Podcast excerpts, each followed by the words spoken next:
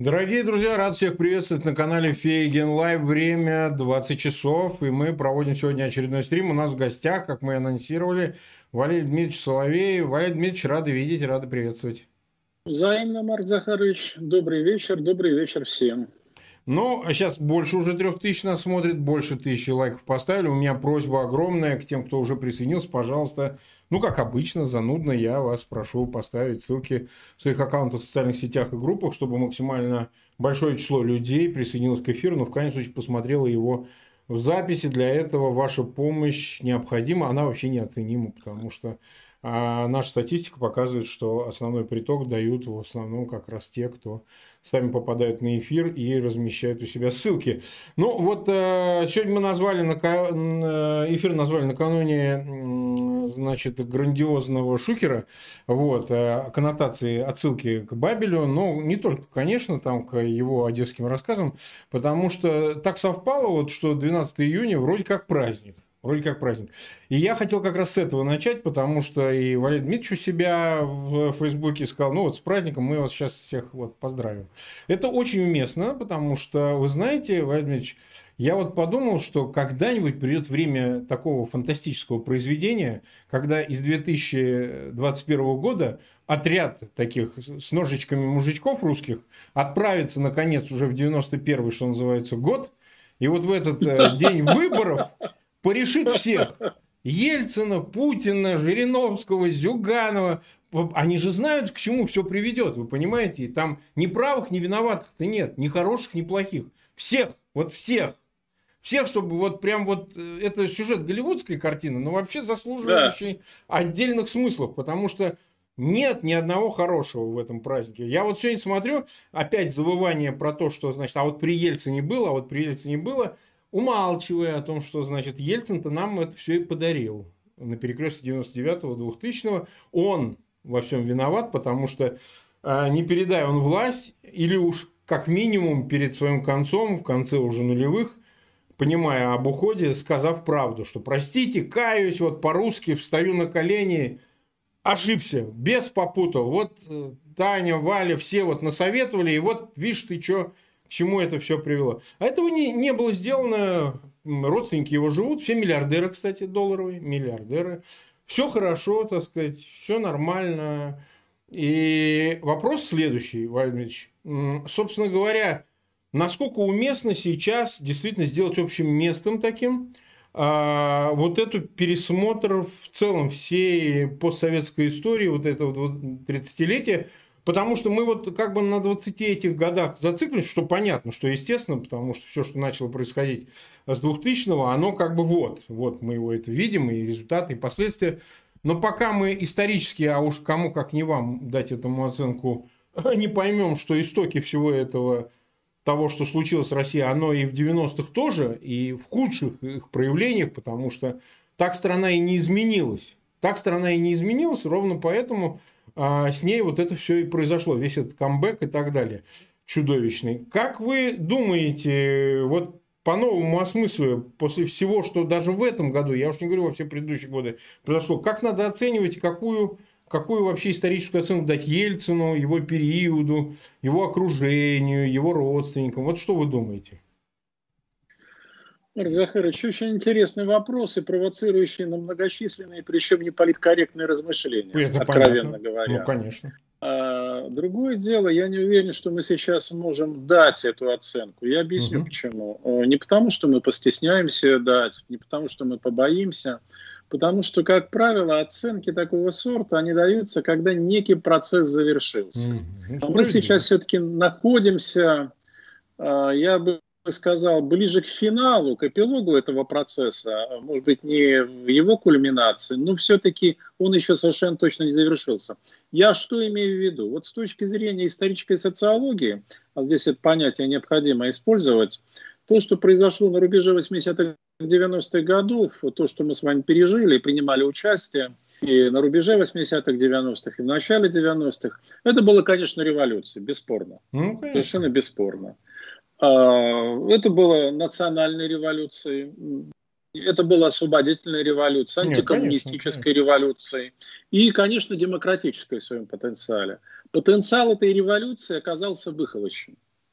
выхолощен. Я извиняюсь, Валерий Владимирович, перебиваю. Да. Народ-то осуществил революцию властью выхолощен, не народом, властью, потому что власть... Я согласен. Да. Я, я согласен. Причем это было все заметнее с начала нулевых годов, когда эта революция стала превращаться в контрреволюцию по отношению как раз к тому потенциалу, к той интенции, к той идее, которая лежала в переменах начала 90-х годов. А это была грандиозная идея, а, поистине грандиозная. Речь шла о том, чтобы впервые в истории России, ну, у нас любят говорить о тысячелетней истории, мы можем использовать э, тоже это определение, создать подлинно национальное, в политическом конечно, смысле, конечно. национальное государство. Россия, в которой те, кто живет, считали бы свою страну родиной, матерью, а не мачехой. Вот это было главной идеей. И э, все, что касается там, демократии, антикоммунизма, было неразрывно с этим связано.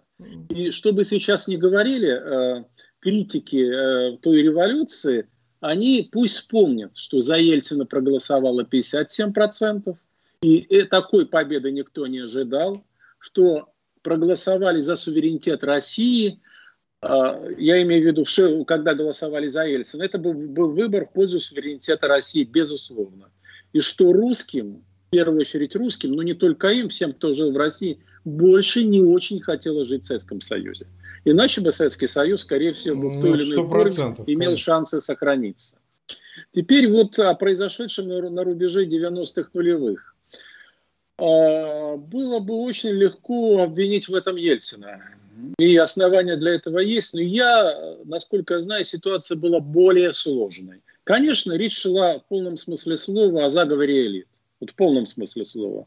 А, ближайшее к Ельцину окружение, группа, которая тогда от его имени э, сформировала российскую политику, она вот предложила этот вариант э, с переходом власти к Путину.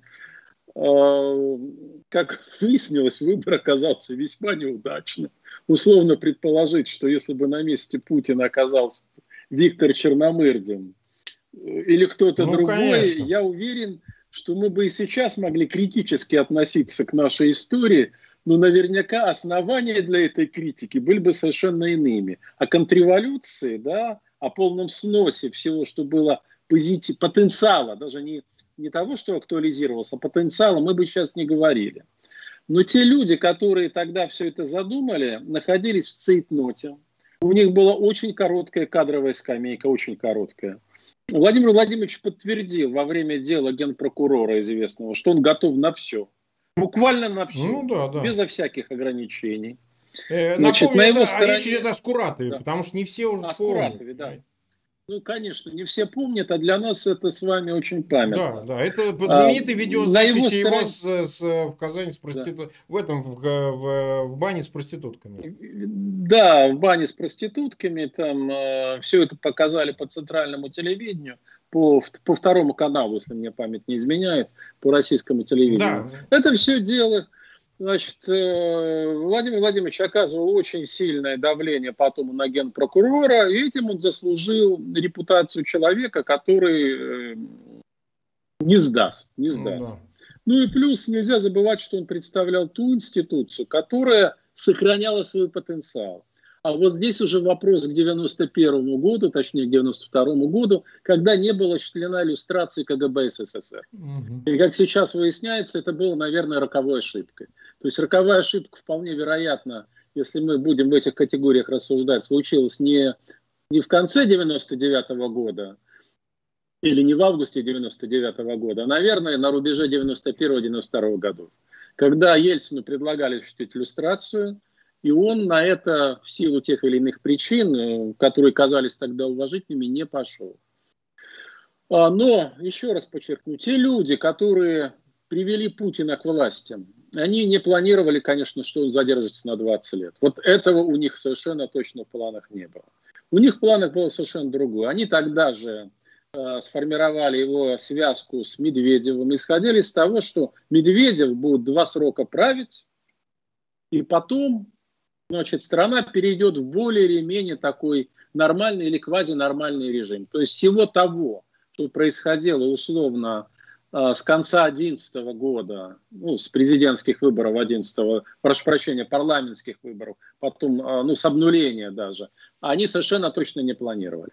И для этих людей это казалось во многом неожиданностью. Они считают, что а, они попали в просак. Я знаю, что, по крайней мере, некоторым из этих людей, которые этот процесс формировали и влияли на него, ну, собственно, формировали, им, значит, звонят ночью друзья и говорят, пьяные, спасибо тебе за все, что ты для нас сделал. Спасибо тебе за эту Россию, спасибо тебе за Путина и спасибо за все, за все, за все.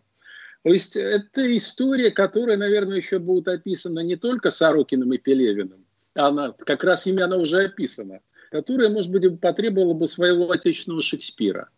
Но так или иначе, а, Марк, есть еще одна сторона. Мы, в широком смысле, народ, да, который не смог превратиться в нацию. Мы в политическую нацию не смогли да, превратиться. абсолютно точно. Мы упустили тот шанс, который у нас был. Да, мы упустили в силу наивности, в силу глупости, в силу того, что нас обили вокруг пальца. Нам не хватило какого-то исторического чутья, у нас его не могло быть. Но мы упустили. И сейчас нам придется за этот шанс бороться, и бороться с кровью. Нам придется выцарапывать, я бы сказал, вырывать вот когда вы, Марк, в начале вопроса сказали о том, что 300 мужичков с ножичками, да? Да, отправить спартанцев, что называется. Вот, вот очень Все погибнут, похоже, но дело сделают. Да, вот очень похоже на то, что вырываться нам из этого придется со шметками. Угу. Со шметками плоти и с кровью. Я боюсь, что другого пути уже просто не осталось. Вот просто не осталось. И, кстати, те, кто в России управляет, это тоже понимают. Они это тоже понимают. Они пытаются делать вид, что у них все под контролем, не раздувают щеки, играют на понтах, поднимают ставки, но на самом деле они внутренне очень-очень неустойчивы и очень неуверены в этом будущем. В своем, в данном случае, будущем. И как всегда было в России, во все времена власть, во все времена, от царей до советских генсеков и российских президентов всегда боялась народа. Она его продолжает бояться. Mm. Она над ним насмехается, издевается, откровенно Не, издевается. глумится, глумится. Вот плюет, да. глумится, да. И она его боится. Вот, э, казалось бы, чего проще? Пойти навстречу, да, дать вольности и свободы. И когда много раз об этом было говорено, скажем, э, я имею в виду не публичные ламентации, какие-то там беседы, говорит, да ты пойми, уже не могут, слишком много преступлений. Уже не могут. Как только это начнет скрываться, там э, скамья подсудимых плачет, рыдает уже по ним. Причем Международного трибунала. Вот это очень отрывочное замечание, Марк. Я думаю, что мы увидим потом более сбалансированный взгляд со временем, но э, это будет история сбалансированная, как бы сбалансированная победителями. Вот кто победит, но вот они будут писать историю, да, конечно, да. победители, вот победители. напишет. Да. И я думаю, что та история, которая будет написана победителями, а у меня нет сомнений в том, что историческая правота на нашей стороне, она будет выглядеть совсем иначе, чем сейчас. У меня в этом нет никаких сомнений. Много чего вскроется, много чего будет переинтерпретировано, много чего будет предано гласности и э, вынесено э, на суд э, не только Божий, но главное на суд человеческий. Я отдаю должное суду Божьему, но я предпочитаю, чтобы справедливость восторжествовала при человеческой жизни. Я думаю, что это принесет нам удовлетворение. Нам это обществу российскому. Марк?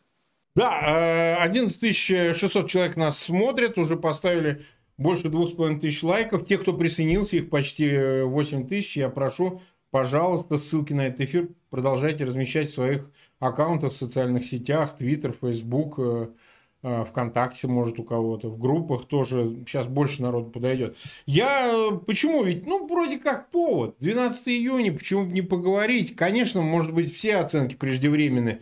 Бог знает, чем завершится. И главное, кто станет победителем. Тот, кто будет писать историю и формировать к ней отношения. Но я говорю, что мы понимаем, о ком идет речь кому звонят пьяные, и кто да. оправдывается и начинает рассказывать, что это я, не я, не говорите, что это я решал один, или я вообще решал, я просто вот стоял рядом. Все э, решения принимал Ельцин, он же так говорит, понимаете? А, он был президент, и в данном случае ведь тоже можно искать, э, ну, такую, знаете, конспирологическую часть, вот кто советовал, кто в окружении, но подписывал Борис Николаевич. Да? Это Уходил правда. с поста, Борис Николаевич. На нем. Да. да, это правда. Да, памятник ему ставить, это на мой взгляд, не за что. Ну, не за что, дорогой друг. Сделал много, много хорошего, но все это хорошее перечеркивается одним маленьким плохим, которое выросло из мухи в слона. Вот и все. И поэтому тут уже так не бывает, что, вы знаете, я такой хороший, э, старушек перевожу, перевожу через дорогу, но вот тут, значит, мух давлю или, значит, э, бью котят там, значит, палкой. Не, вот так не получится, потому что это все изменило. Все полностью изменило, и все то Марк, хорошее абсолютно истребили. верно. Вот вы правы, всегда оценивают по финалу. По финалу. И Путина будут по финалу, как Каддафи да. по финалу оценили. 100%. Всех их, и Януковича по финалу да, оценили. Да. Всех будут оценивать по финалу. И Борис Николаевич тоже. И Борис Николаевич тоже. Ну, в конце концов, что называется, даст Бог доживем. Значит, э, это все дела такие, которые требуют, ну, может быть, и историосовского, философского взгляда, еще каких-то обобщений. Но есть вещи конкретные. Буквально сегодня появилась информация, что в канун 16 июня в Женеве встречи о Шухере, о котором мы предвосхищали. Ну, мы, конечно, не знали этого, но мы чувствуем, что что-то да будет.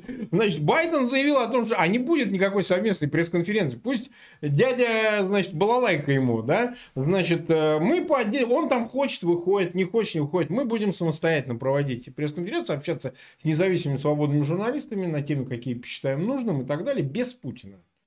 Это, безусловно, на мой взгляд, сильный такой ход, потому что ведь э, смысл всей этой встречи, поправьте меня, Валерий Дмитриевич, если нет, для Путина прежде всего в демонстративности. Показать, что смотрите, я смог заставить. Да, я двигал войска, блеф, не блеф, это, знаете, еще вопрос. Да? Но я заставил меня уважать. Как уважать себя заставил, лучше выдумать не мог, как сказал классик. Да? Значит, э, заставил, поехали, встретились. Ну как, ну встретились, значит, Вася, Петя, алло, вот так, а тут Путин-Клутин, э, убийца, не убийца, и вроде как и недостоин даже со мной стоять рядом на трибунке и разговаривать с журналистами. Но это как бы ущемляет, это как бы уязвляет. Плюс было еще одно событие. А перед тем, как встретиться с Путиным, буквально неделю назад, он звонит, значит, Байден Зеленскому. Мало того, приглашает на конец июля, уже согласована дата. Кулеба, министр иностранных дел, уже заявил, что дата согласована. Поездки э, Зеленского в Вашингтон. Это, безусловно, два таких очень крепких щелчка. При том, что сдачи какие-то были, вот как со Северным потоком все выглядело как-то со стороны Вашингтона так себе. Но тут это очень, по-моему, хлесткие удары, на которые, как ответит Путин, на ваш взгляд, э, Валерий Дмитриевич? И вот дайте нам свою оценку того, что вокруг этого происходит. И может ли случиться такое, что Путин, бац, ну это один из миллиарда шансов, возьмет и не придет опоздает. Так что, значит, Байден не станет ждать. А он э, славится своими опозданиями, но только не в этом случае. Потому что на минуту цигель-цигель, Байден скажет, собираем манатки, все, пусть остается здесь, один сам с собой разговаривает. Вот я так чувствую, что вот на таких тонах это все пройдет. Как вы это оцениваете? Да, это очень интересное предположение касательно опоздания Путина он, может, постарается опоздать, но ненадолго. Ну да, он понимает, чем может кончиться. Это не та ситуация, когда его будут ожидать. Ну да, Байден просто а, уйдет значит, на пресс-конференцию. Ты сиди тут, а я судя пойду. Да. по его пребыванию в Петербурге и в его последний, последнему интервью американцам, да, угу. вот это первое с 18 да, да, да. года, его здорово накачали стимуляторами, особенно обратить внимание во, во время интервью, он просто не сидит на месте, он подпрыгивает. Ну, вот когда молодежь перед походом в ночной клуб, как они говорят, закидывается, вот да. она вот точно так себя ведет. Вот ага. она прям подпрыгивает. И даже для невооруженного глаза видно, что человек сидит на очень сильных стимуляторах. Ему дозу в два раза увеличили, ну, не, ну я извиняюсь, что перевел, Валерий Дмитриевич, но они же все шабятся коксом. Мы все знаем. Я не знаю, Путин да или нет, но ну кокс, не, ему там гору кокса. На жопе вот этого Милохина, прям жопа Милохина, прям на Мэфи, они ее, значит, занюхивают. Это вот, ну вот. Да, ну... да, это, это, это, это вещь очень популярная в данных сказать, в кругах истеблишмента, да. Владимир Ильич по медицинским показаниям кокс нельзя. Ну, У него препараты на основе опиатов, ну, сильнодействующие. Тоже ну, хорошо. они, в общем, ну там еще что-то, там довольно сложная комбинация. Значит, теперь касательно эффектов. Ну, во-первых, вы правы, конечно. Первый эффект – это эффект э, публичности, имиджевый выигрыш, на что он рассчитывал. И да. если бы они вышли потом совместной пресс-конференции, то э, вне зависимости от содержания разговора, от э, результатов, точнее, пропаганда бы наша трубила, вот э, властелины мира. Угу. Они, значит, вот тут вдвоем да. встретились, Ялта поделили, да, надували бы щеки из, известные нам люди. Значит, первое. И второе, это все-таки практический результат, который интересовал, безусловно, интересовал. Этот результат касался гарантии э, недопущения новых санкций, чувствительных санкций. Причем санкций не страновых, а санкций, ну, точнее, не только страновых, но и санкций, касающихся персонали. И второе – это вопрос о транзите. Судя по отсутствию точнее, по заявлению о том, что не будет совместного выхода, наверное, никакое резюме не согласовано. Ну, коммюнике, коммюнике, да. Ну да, э, да, коммюнике, что, видимо, расхождения слишком, слишком, слишком велики. Другое дело, о чем они могут вообще договориться. Значит, если договорятся о восстановлении нормальной работы дипломатических учреждений, о восстановлении нормальных дипломатических связей, это будет очень хорошо для граждан. Для граждан Российской Федерации, для граждан Соединенных Штатов и для отношений между странами. Потому что сейчас нормальных дипломатических контактов просто нет. Э, и это очень затрудняет вообще не то, что сотрудничество, а э, любое взаимодействие. А что станет э, точками, точнее, камнями преткновения, я не знаю. Сейчас это не очень понятно. Видимо, Украина. Видимо, не удается предварительно согласовать. Значит, что там еще предполагалось? О чем они договорятся? Ну, легче всего. Наверное, о том, что надо двигаться по треку контроля за стратегическими вооружениями. Об этом легче всего, похоже, договориться. Будет э, сказано о том, что привержена идея стратегической стабильности. Но как только речь пойдет о конкретных вопросах, да, наверное, договорятся о том, что Россия будет помогать, так или иначе, участвовать в выводе войск НАТО из Афганистана. А вот дальше у нас Украина, mm-hmm. да, у нас Афганистан, ну не Афганистан, Сирия, значит, Иран, Будет ли Россия участвовать в, в иранской ядерной сделке? Будет ли она оказывать на него давление или нет? И что-то еще. С, э, вообще, э, вот э, знаю, что со вчерашнего дня, буквально со вчерашнего дня, после того, как поступило сообщение о том, что совместной пресс-конференции не будет, напряжение резко выросло. Причем напряжение в силовых министерствах э, в Москве mm-hmm. резко выросло. Э, я не знаю, к чему они сейчас готовятся, сказать, еще просто не успели мы прояснить. Но то, что оно выросло, это совершенно очевидно, там э, какое-то лихорадочное оживление началось. Я не думаю, что они готовятся к новой войне по очень простой причине. Э, войска уже отозваны с границ Украины. Их там просто нет. Ну, их меньше. Но там что-то осталось, но, во всяком да, случае, не то. Осталось, уже. но значительно меньше. Но то, что могут готовиться каким-то чувствительным санкциям, это вполне вероятно. И плюс еще, есть еще одна причина, я не уверен, что она напрямую связана с э, встречей в верхах. А, кстати, да, это же очень забавно, Марк Захарович. А, значит, 10 э, июня вот провели, значит, этот обряд, о котором я говорил в одном из бункеров. Uh-huh, Как раз все-таки провели именно в районе Кремля, недалеко от Кремля. Состав был меньше, не 20 человек, а от 8 до 13, возможно, чертова дюжина, обряд прошел неудачно. Обряд прошел неудачно. В этот же день скончалась родная сестра Шойгу. маршала, в кавычках. Причем, Шойгу, причем, да. причем она скончалась как? Вроде как от последствий коронавируса, но от то ли инсульта, то ли что-то в острой форме.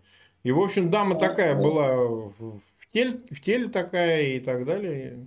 Ну, в общем, Тюрьма. это уже послужило источником для таких разговоров. А что же он а, возил-то там а, кровь черного щенка пить, если его шаманы да, вообще да. не помочь С- Сестру угробили. Что же такое? Из, измена, значит, измена, измена свила свое гнездо в Министерстве обороны. Возможно, вот это тоже причина некого оживления нехорошего, которое сейчас э, царит, э, как мне сказали, в этой организации, но не только в этом силовом министерстве. Поэтому определенного не очень много. Э, скорее всего, мы получим результат, как бы, э, как это была в свое время формулировка, не помню, кем использованная, кем-то из американцев. Мы э, согласились не соглашаться. Угу. Вот это будет для, я думаю, что для Кремля это будет максимальным выигрышем. Но если этот конфликт примет э, открытый характер во время встречи, предварительно, как мне говорили, э, э, Кремль хочет занять позицию вежливого и внимательного уступчивого собеседника. Угу. Вот так. Вот это вот рекомендует нашему президенту, что не надо э, бряцать оружием, э, тем более слегка обветшавшим, не надо давить, а надо попытаться, если не договариваться, то не провоцировать конфликт. Но мы не знаем, как Путин себя поведет под воздействием препаратов. Дело в том, что их э, воздействие может оказаться непредсказуемым. Поэтому если просто стороны согласятся, не соглашаться, это, наверное, будет неплохой результат. И при этом восстановят, договорятся о восстановлении нормальных дипломатических связей. Если произойдет конфликт, мы об этом узнаем, скорее всего, по некоторым обмолвкам во время пресса. Да нет, это, это сольют. Потом это сольют обе стороны в, да, по да, не, своей редакции. Это станет известно. Не, не, это, это станет известно совершенно точно. Кстати, это российская сторона настаивала на том, чтобы встреча была на вилле, чтобы было как можно меньше живых глаз. Да, интерконтиненталь они отказались. Да. Да, да, да. да, да, отказались. Там были другие варианты. Категорически именно российская сторона была против.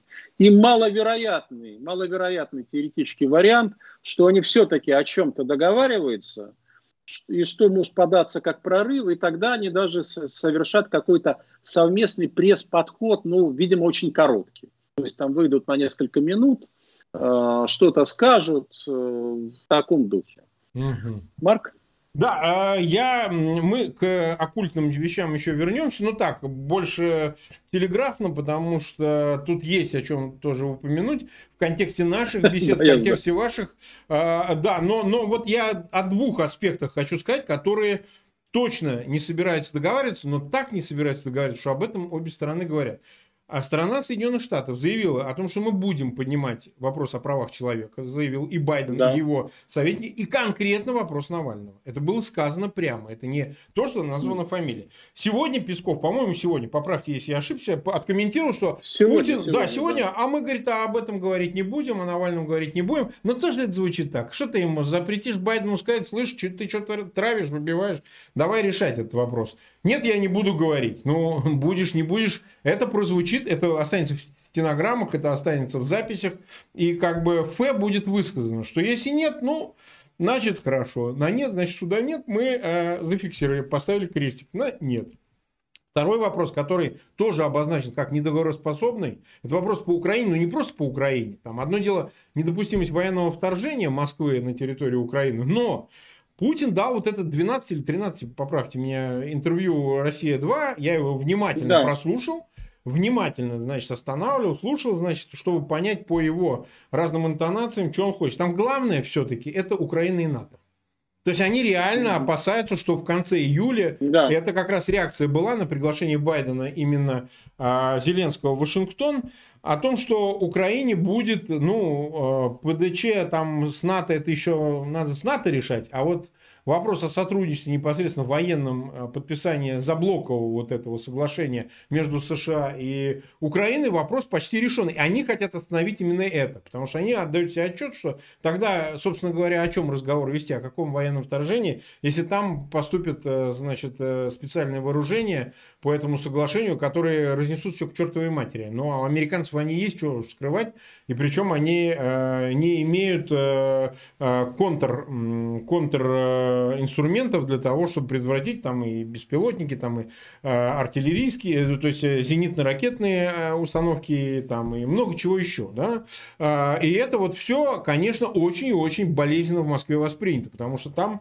может случиться так, что закроется вообще эта калитка, что пытаться напасть это, ну не, ну можно напасть, и можно что-то достичь, но, но это будет просто Эверест трупов на который, конечно, Путин побоится идти, потому что а вдруг это перекинется на внутреннюю политическую ситуацию. Вот эти два вопроса. Навальный, да, вот что, Валерий Дмитриевич, вы думаете относительно, есть ли хоть мизерный шанс, что Навального отправят, обменяют, вот Кроволан Буковский и так далее. И второе, все-таки, чем закончится вот этот вопрос военное вторжение НАТО, военное вторжение, внеблоковый договор между США, Вашингтоном и Киевом о сотрудничестве. Вот эти две неразрешимые проблемы, они в каком виде могут э, сартикулированы быть на этом э, саммите?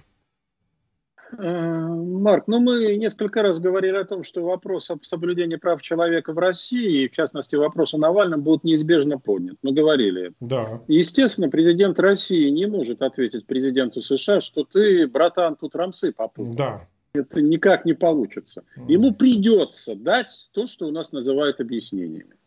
Я не знаю, как эти объяснения будут сформулированы мы не очень пока представляем. Но нет сомнений, ну, да. что домашняя заготовка, заготовка уже имеется. Уже есть домашняя заготовка, я думаю, что это будет сказано на словах, и будет передан какой-нибудь документ. Одновременно с этим, поскольку это домашняя заготовка, поясняющая российскую позицию. Ну, мы знаем, а, как эта заготовка выглядит, э, Марк. Да. Вы все врете. Вы все врете. Все по суду. Да, все, все по суду. у нас все по суду. Все законно. У нас на все есть Марк, у нас на Справка, как говорит Иванецкий, вот трамвайный да. билет. На все будет судебное решение. Естественно, американцев это не удовлетворит. Но вопрос об обмене Навального, очень хотелось бы, чтобы он стал, ну, вряд ли вот на этом уровне. Совершенно точно, нет. Потом он может рассматриваться только в контексте уже какой-то сделки. Пока мы не очень видим э, возможный контур этой сделки. Теперь по Украине. По Украине ситуация несколько сложнее сейчас. Дело в том, что в НАТО, в самом э, НАТО очень сильная позиция против передачи Украины современных систем вооружения. Угу. Они считают, что украинцы не смогут ими распорядиться. А не просто считают, они уверены в этом. Очень сильная позиция. Значит, Там есть, ну, да, перебиваю, раньше читал, что они тут же их перепродадут в Москве. Это только одна сторона да. опасений. Вторая сторона, что они не очень квалифицированы и не очень захотят квалифицироваться, что это вооружение э, будут под плохим присмотром, ну, в общем, тому подобные риски и угрозы. И еще одно опасение, вот, Марк, то, которое вы в вопросе сформулировали, это провоцирует Россию. Mm-hmm. Как только Россия mm-hmm. видит, что современные системы вооружения могут оказаться у Украины, тогда, значит, ну что, это красная черта, да. Кремле так будут считать, что это красная черта, ее нельзя переходить. И они, Наверное, и они могут начать войну, и это как повод использовать. Совершенно верно. Совершенно верно. И вот э, мы с вами знаем о том, что вчера произошло, э, где как раз под Луганском, по-моему, да, где да. погибли пять человек. Пятерых они да, убили. Да, пятерых это, это вряд ли будут использованы сейчас именно в качестве казус Белли. Ну, понятно, что этому трагическому эпизоду неспроста придается сейчас такой большой, уделяется такое большое внимание. Это совершенно очевидно. Поэтому я думаю, что будет предложен размен, что Россия дает гарантии безопасности Украине. Значит, э, взамен она э, будет настаивать на том, чтобы Украина не вступала в НАТО и в Европейский Союз, и не получала современных систем вооружения. Вот это то, чего Россия, я уверен, будет требовать. Как они, в данном случае, высокие договорившиеся стороны выйдут из этого противоречия, я не имею пока никакого представления. И если вообще из него выход в принципе, я не очень понимаю. Потому что позиция России в данном случае противоречит, ну, в том числе принципиальной хотя бы декларируемой принципиальной позиции США и НАТО, что дорога в НАТО ни для кого не, может, да, не может быть закрыта. Да. Но это не означает, это не означает, что не будут начаты после этого какие-то консультации о некой закулисной сделке. Ну что хорошо, говорит, мы не можем, мы не можем вам дать публичные гарантии, что Украина вступит, не вступит в НАТО. Это невозможно. Вы же понимаете, что вот дело обстоит таким образом, что это долгий путь. А, что она не получит современной системы вооружения. То есть, если а, Байден и Путин принципиально договорятся об обсуждении этого вопроса за рамками встречи, после этой встречи, то есть начать консультации, это было бы уже на самом деле совсем неплохо, потому что э, так, скорее всего, они обменяются принципиальными позициями, но вряд ли они могут договориться ввиду не стыкуемости, не монтируемости этих позиций. Россия не, не сможет дать гарантии безопасности Украины. Да, она их обязательно нарушит. Того, она все равно нарушит. Ну, ну, об этом она даже и декларировать их тогда не будет, Марк. Mm. Россия же подписала Будапештский меморандум. Ну, Мы знаем, чего стоит, чего стоит да, цена любых соглашений в глазах именно нынешней власти. Вот именно нынешней российской власти. Поэтому, да, это, эти вопросы совершенно точно камни преткновения – совершенно точно там возможны конфликты, но совершенно точно там есть домашние заготовки. Совершенно точно.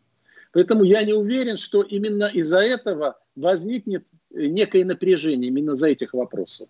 Возможно, оно возникнет из-за других вопросов. Я пока не очень представляю, из-за каких.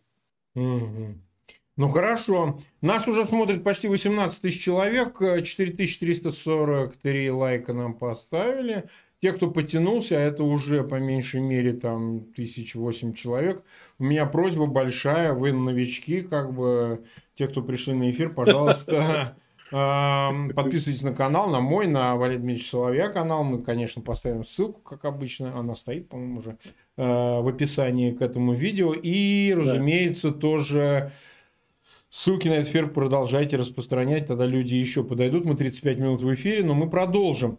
А, я просто здесь э, могу сказать, что вот я тут часто даю интервью всякие э, украинским СМИ, и в частности Украина-24, Ахметовскому и ряд других.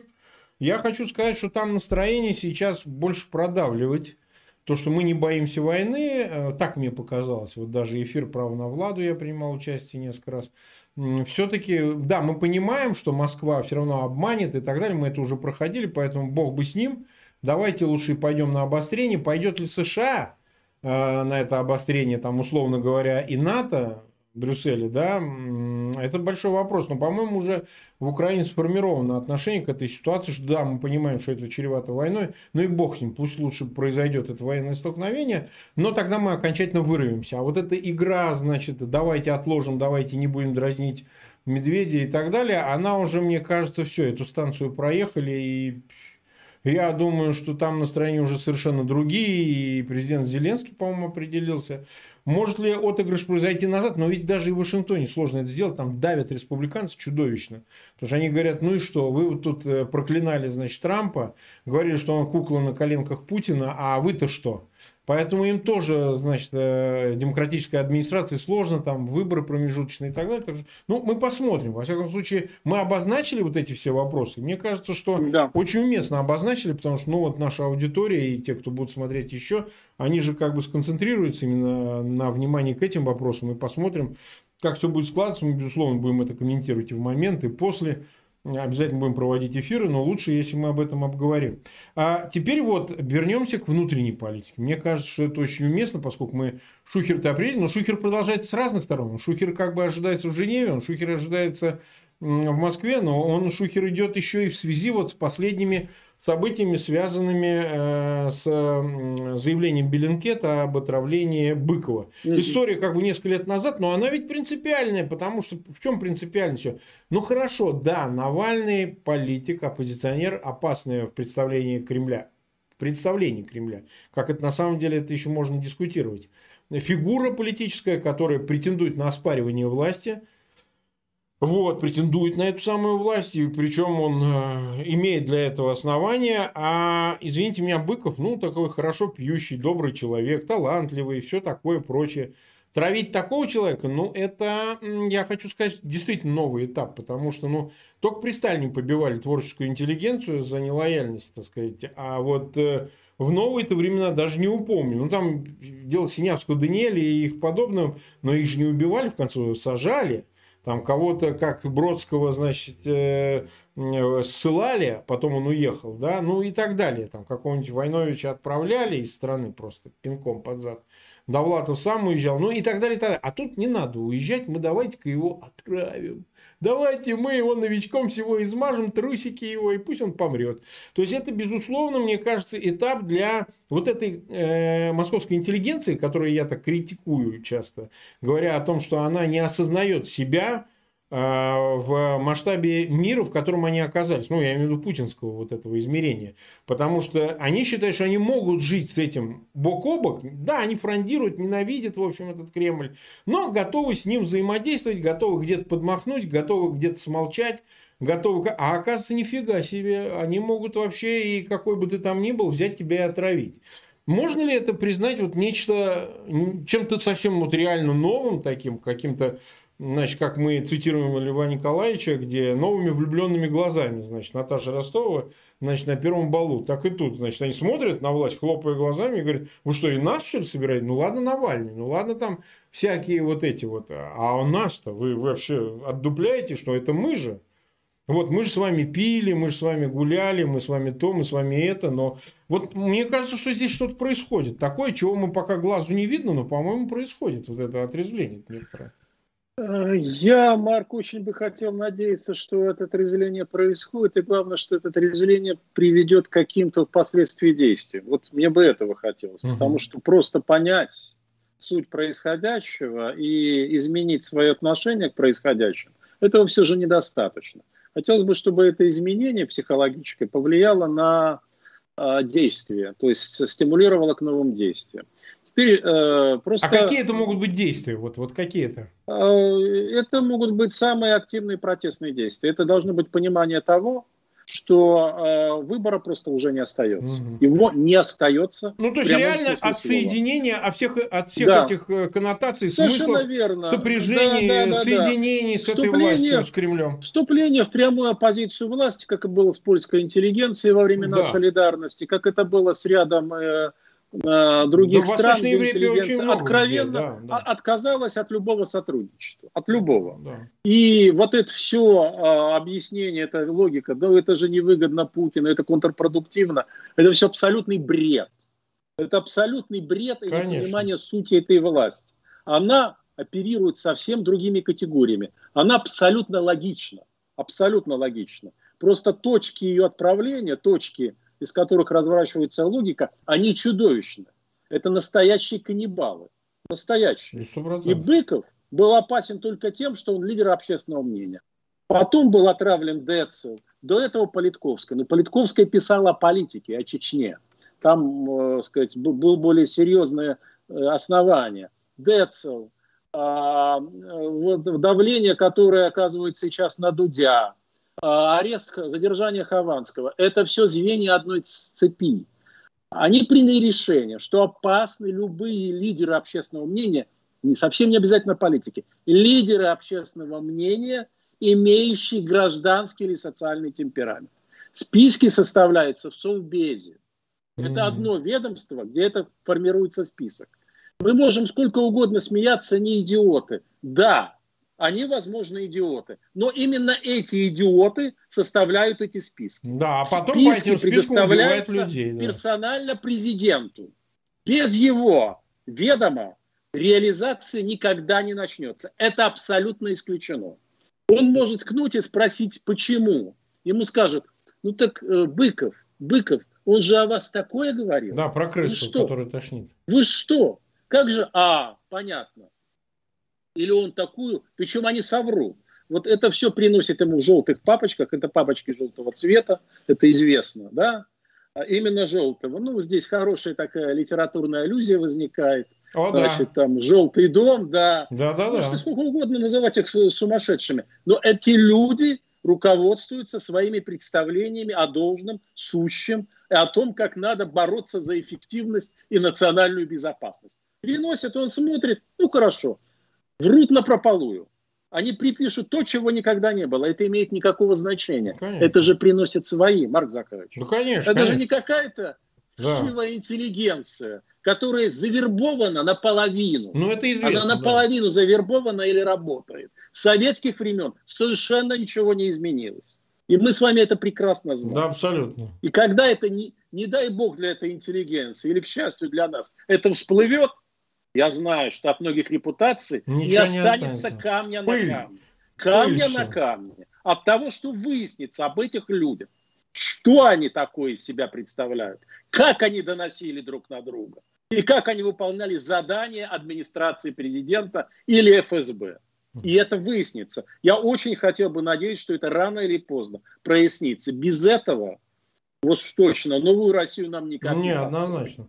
Да. Причем, причем я извиняюсь, что выяснится и как они делали свои эти дутые карьеры, ни на чем не основанные, что люди, так сказать, не обладающие никакими достоинствами в условиях свободной э, обмена, свободной конкуренции, не представляющие себя абсолютно ничего, как им создавались должности, как их значит, устраивали там от театров до радиостанций, от э, газет до должностей в Минкультах, как э, направляли в депутаты и как создавали творческие союзы под них и так далее. Это не менее чудовищно, потому что, естественно, долг платежом красен. Эти люди на протяжении всей своей жизни на этой короткой, как я говорю, на жесткой сцепке, как у машины, которая буксирует, постоянно находясь, они получали эти прямые ништяки от всего этого сотрудничества. Потому что многим кажется, что это, это очень взаимный обмен такой. Поэтому а, им тяжело. Вот этой части, конечно, тяжело. И невозможно отказаться от э, не, а, они никогда, они всегда будут да. находить а это даже не оправдание, то, что называют рационализацию. Да. Но если бы не мы, было бы хуже. Было бы ну хуже, что, да. это же нелогично, да. этого не может быть. Ну вот для меня, знаете, Марк, яркий очень пример а, того хаоса, я бы сказал, деградации сознания, который в головах, это история с проректором высшей школы Косомары. Да, давайте да? ее обсудим. Да, да это просто обсудим. потрясающе. Просто потрясающе. Вот сколько раз я об этом говорил, что говорю, они все на этом сидят на оккультизме, на магии. На, на вы знаете, нас критикуют, говорят, что Фейгин с Соловьем и вот Космичем выдумывают это все, флудят ага. под бот. А эти люди, ну, они не верят, потому что, естественно, с Косомара, я извиняюсь, что я перебиваю, а, оно как бы выплыло, потому что я думаю, что органы слили. По каким-то своим причинам они копают под... Она, значит, в любовной связи состоит с ректором высшей школы Кузьминова, Кузьминова хотят да. снять. Кузьминова да, хотят это снять. поэтому это и да, сделали. и поэтому под него копают. Надо да, просто объяснить, э, в интернете всплыла. появились э, большой объем файлов звонков саратовской э, ясновидящей, какой-то Лауры или как она там, с которой, значит, вот эта Косомара часами обсуждает все от личной жизни, заканчивая государственными секретами, э, подходами к Кириенко, к Лысому, да, как она говорит, значит, как с ним, значит, понюхаться. Ну, понимаете, надо так, что она готова и ему дать, но он по другой, по-моему, части. Как известно, как говорят, он, он, он Косомарами не интересуется, он э, другие другим э, вещами интересуется. Значит, все да. это выложено. Я просто на секунду себе представляю вот эти пленки там, от Грефов до, э, значит, Медведевых. И, и это же истеблишмент. Косомара принадлежит конечно, Ну, конечно. Не, не к верхнему его слою. Но, тем не менее. Истеб... Они все такие. Все до Если бы э, стали просто публиковать переговоры жен высших госчиновников, или записи того, куда они ходят и чем они занимаются, люди бы просто не поверили. Не Никакой поверили. сериал на РЕН-ТВ, не, да, не, никакой не, сериал там, а, значит, о чудо там, разных ворожеях и магах, он не идет ни в какое сравнение с тем, что реально творят эти люди. Да. И они сидят на этом. Кто-то сидит на коксе, а кто-то сидит на этом. Причем плотно сидят. Большей частью. Не хочу сказать, что все, это было бы неправдой но значительной частью передают друг другу, а, значит, адреса и телефончики настоящих там да, э, да. колдунов и магов. Да. Никак не могут найти того, там вот старичок по-настоящему может защиту наложить, а да. там такая гадалка на кархах Таро. Марк, очередь гадалка очередь, очередь. есть 3-4 э, известные в Москве, на 2-3 на месяца вперед расписано. На 2-3 на месяца. С колоссальными гонорарами. Колоссальными. Просто с колоссальными. Поэтому что у этих людей в голове. И они правят огромной страной. Бесспорно. Огромной бесспорно. страной. Что же удивляться, что они пытаются с помощью квазимагического обряда оккультного значит, э, повлиять на исход переговоров Путина и Байдена. Да нечему удивляться ну, совершенно. У них же никаких рациональных аргументов просто нет. Это полностью вытекает из их мировоззрения. Органично вытекает из их мировоззрения органично, для них нет никакого противоречия вообще. Абсолютно. Для них все это логично. Они ходят э, в церковь, э, сказать, нормально, вообще нормально. Старцу. Вообще нормально. И точно так же потом да. значит, к этим гадалкам, к магам. Да, обсуждают э, задний грех, что какие... называется. Нормально, то есть не на да. исповеди, а там прям гадалки рассказывают, в каких позах и как, значит, с мужем э, э, главы да, Центробанка да, да, Набиулиной. верно. Да. Да, и, пожалуйста, все это, все это уже стало, ну, не полностью, хотя бы отчасти достанем известности. То есть краешек уже приподнят. Можно догадаться, что за, за, за, за этой завесой скрывается. Люди могли бы уже догадаться, как по капле можно составить представление о том, что существует океан. Так и поэтому, по этим фрагментам можно уже понять, что в умах и каким практикам эти люди прибегают. Это то же самое, ну, гораздо сильнее, что и было на исходе Российской империи. Да, абсолютно, то же самое. абсолютно один к одному. Один к одному я просто отсылаю всех э, наших зрителей, особенно тех, которые сильно интересовались вот нашими эфирами. Они положили начало обсуждению публичному этой темы, и многие ее подхватили. Ну, кто, ну, кто как. Кто попрофессиональнее, кто попроще. Люди начали это обсуждать, интересоваться, и с разных сторон она вот такая информация начала подсыпаться. Да, то где-то в телеграм-каналах, то еще где-то. В общем, дают достаточно такую, пусть дозированную, но информацию о том, что происходит в высших этих э, э, сферах, где действительно э, а, обращение к оккультизму, к разного рода обрядовости, к вещам, ну, прямо скажем, греховным с точки зрения да, церковной, православной, ну, все же они православные, да. да.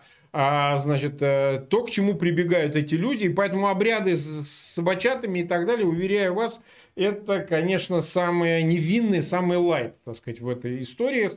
Поэтому просто я призываю самим поинтересоваться, поискать, это все есть, там ничего такого сверхъестественного э, нет э, из того, что мы бы не обсуждали вот с Валерием Дмитриевичем, э, с Андреем Космичем и в других эфирах не обсуждал Валерий Дмитриевич, там генерал СВР и так далее. Так что это все уже общее место, я считаю.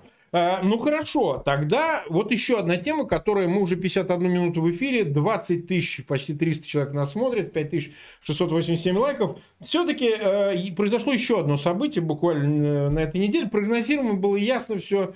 Э, значит, э, такое дуплетом, что называется. Путин подписывает э, принятый недавно закон о ожесточение ответственности экстремистов запрете права на пассивное избирательного права для участников экстремистских организаций, причем как бы задним числом, что называется, вопреки статье Конституции, соответствующей о том, что закон обратной силы иметь не должен э, вот этот э, инициатор закона, ну, подставная дурочка такая из Екатеринбурга, Альчевский, Альшевский, напомните мне, мы его обсуждали с одним из, э, с Федором. А, этого товарища из Екатеринбурга, депутата Единой России. А, ну и, конечно, решение Мосгорсуда о запрете ФБК и других организаций, штабов Навального по поводу, значит, того, что признав их экстремистскими, что было и так понятно. Прошло это, честно говоря, не так, чтобы сильно заметно. Может, долго ожидали, ждали, ждали. Проскочило и на это рассчитывали за одним днем после очередного перенесения, буквально вот 9 или 10 состоял, 9, по-моему, июня э, все закончилось. Пообсуждали, забыли. Но э, получается вот какая э, вещь, которая, ну, конечно, из информации относительно Быкова связана. Сегодня на любые организационные формы, на любую организационную работу политическую, я бы сказал, ну, внесистемную само собой, но вообще на все другие наложен уже окончательный запрет. Юридический, запрет политический, запрет репрессивный там и так далее, и так далее, и так далее. А в этих условиях, обсуждая опять перспективу сентября месяца, когда состоятся выборы, и, скажем так, события, которые могут э, сопрячься вместе с, с, с этой датой проведения так называемых выборов в Государственную Думу, выборов, естественно, никаких нет, но насколько это все может, в принципе, повлиять на изменение тактики, потому что вот я хочу сказать, даже эксперты, выступавшие у меня в эфире, ну, которые, ну, совсем, ну, вот Артемий э, Троицкий вот у меня выступал, говорит, ну, все, все, мирных путей больше нет, все, конец мирно это все не кончится, теперь только революция, война и насилие. Все. Не потому, что кто-то этого хочет, еще раз повторяю, а потому что ну, не отдадут они власть. Ну, ну, не, ну нет тут арифметической или этой логарифмической линейки, через которую можно посчитать, вот тут мы Путина обходим, вот тут мы, значит, создаем напряжение путем умного голосования, они друг друга рвут волосы, а мы, значит, тут вскакиваем значит, на эту вагонетку прямо на самую вершину власти. А, вот, вот эти все события, вот два этих э, Э, Дамбле, как говорится, события с законом по э, физлицам, по экстремистам и запретом э, Навального. Как это может отразиться и еще одна очень важная вещь. Все-таки ФБК Навального, те, кто остается на свободе, соратники, уехавшие из страны и так далее, они продолжают все-таки настаивать на вот этой мирной тактике. Давайте мы умным голосованием, давайте что-то. Нет ли признаков того, что, в общем, а, эта история завершается? Вот это, ну, такая постлиберальная, леволиберальная, если хотите, история с э, ФБК Навального. Сам-то Навальный сидит в тюрьме, он ничего не может сделать. Может, он бы изменил эту тактику. А, все-таки все завершается, и, видимо, какие-то новые силы ищут выходы, и, возможно, сентябрь может, имеет ли шанс ознаменоваться выходом каких-то совсем других людей, других каких-то интересов, других идеологий, других практик, другой тактики. Вот что вы думаете, Владимир Марк, ну я согласен с тем, что вы говорили, и с тем, что сказал Артемий Троицкий, что все прежние, назовем их так, все прежние, широко обсуждавшиеся конвенциональные пути изменения ситуации, они себя исчерпали. Это уже, я бы сказал, непровержимое логическое умозаключение. Это понятно. Другое дело, для того, чтобы общество или активная часть общества и авангард перешли к другим неконвенциональным путям, они должны быть разогреты. Это не угу. происходит само собой. Это не происходит из логического вывода. Это не происходит только из психологической готовности. Это происходит только если вы предпринимаете некое, начинаете предпринимать некие действия. Именно некие действия. Если вы мобилизованы для совершения определенных действий. Просто надо говорить честно. Говорить, правда, в России невозможно некоторые вещи сейчас до конца договорить. Но, тем не менее, изопов язык никто не отменял. Люди в России имеют уже натренированное ухо, к великому сожалению. Говорит, что а, призыв участвовать в выборах – это только часть пути. Это просто часть пути. Ну, понятно. Надо отдавать себе в этом отчет. Как учил в свое время вождь большевиков, не надо впадать в болезнь парламентского кретинизма. И в болезнь выборов тоже впадать не надо. Это ли всего лишь инструмент? Инструмент, промежуточная цель, состоящая в том, чтобы осуществить мобилизацию общества и показать обществу, по крайней мере, его от мобилизованной части, что а дальше, опять же, цитирую классика, мы пойдем другим путем. Тем единственным путем, который оставило в России обществу государство. Просто оно не оставило других путей. Mm-hmm. Вот и все. Но для этого общество должно быть отмобилизовано. Просто сами разговоры о том, что это обстоит таким образом и никак иначе, они не сдвинут людей с места, Марк. Mm. Они их даже могут демобилизовать. Их надо все-таки призывать к какому-то действию, объясняя им, что мы не возлагаем особых надежд или вообще никаких надежд, что таким образом чего-то добьемся. Но посредством этого мы можем двигаться дальше. Э, здесь опять же уместна аналогия с выборами нашими в декабре 2011 года, а еще более с выборами президентскими Белоруссии вот в августе прошлого года. Если бы тогда люди не пришли голосовать, да, если бы они были демобилизованы, то совершенно точно они бы не вышли в защиту своего голоса. Здесь есть прямая причинно-следственная связь. И нам ее надо понимать. А что касается структур, структур Навального, там, структур открытой Ходорковского, да, ну, вся mm-hmm. инфраструктура протеста уничтожается. Да. Но все-таки люди никуда не деваются. Сохраняется база адресов, в том числе, по которой пойдет рассылка. Сохраняются связи какие. Но что произойдет вот в тот момент гипотетический, который мы сейчас обсуждаем, когда психологическая готовность к другому пути приведет к другому пути, я не знаю. Скорее всего, могут тогда появиться другие лидеры. Те, которые возьмут на себя ответственность призвать к действию. Ну да. Скорее всего так. Те, кто скажут, время пришло. Как э, Марк, помнишь прекрасно, да. да, в билете Демсоюза, готов ли ты выйти на площадь да. назначенный час. Назначенный час. Вот Но именно их, это... кстати, критиковали в моем билете, это был, да. это был народнический лозунг. А да, да, да, Демсоюз да, состоял из разных фракций. Там же были да. и либералы, были и националисты, были еврокоммунисты, был Грязнов такой. Кто сейчас их всех помнит? Да, я помню. Вот тот, кто скажет, что выйти на площадь назначенный час, чтобы реализовать записанную в Конституцию право народа быть источником власти и непосредственно, я подчеркну, непосредственно реализовать народный суверенитет. Вот тот и станет лидером. Ну, вот да. и все. Все довольно просто. Ну, наверное, для этого надо быть в России, а не в Вильнюсе. Ну, это справедливо. Не в Вильнюсе, да, да, не в Лондоне, не конечно, в Праге, конечно. не в Париже. Для этого надо будет находиться здесь. Безусловно. Потому что, призывая оттуда, ты не можешь рассчитывать на отклик. Что ты сам-то не выйдешь. Вот это очень важно да, понимать. Да. Но оттуда можно, тем не менее, проводить огромную и довольно эффективную организационную и подготовительную работу. И работу по мобилизации в том числе.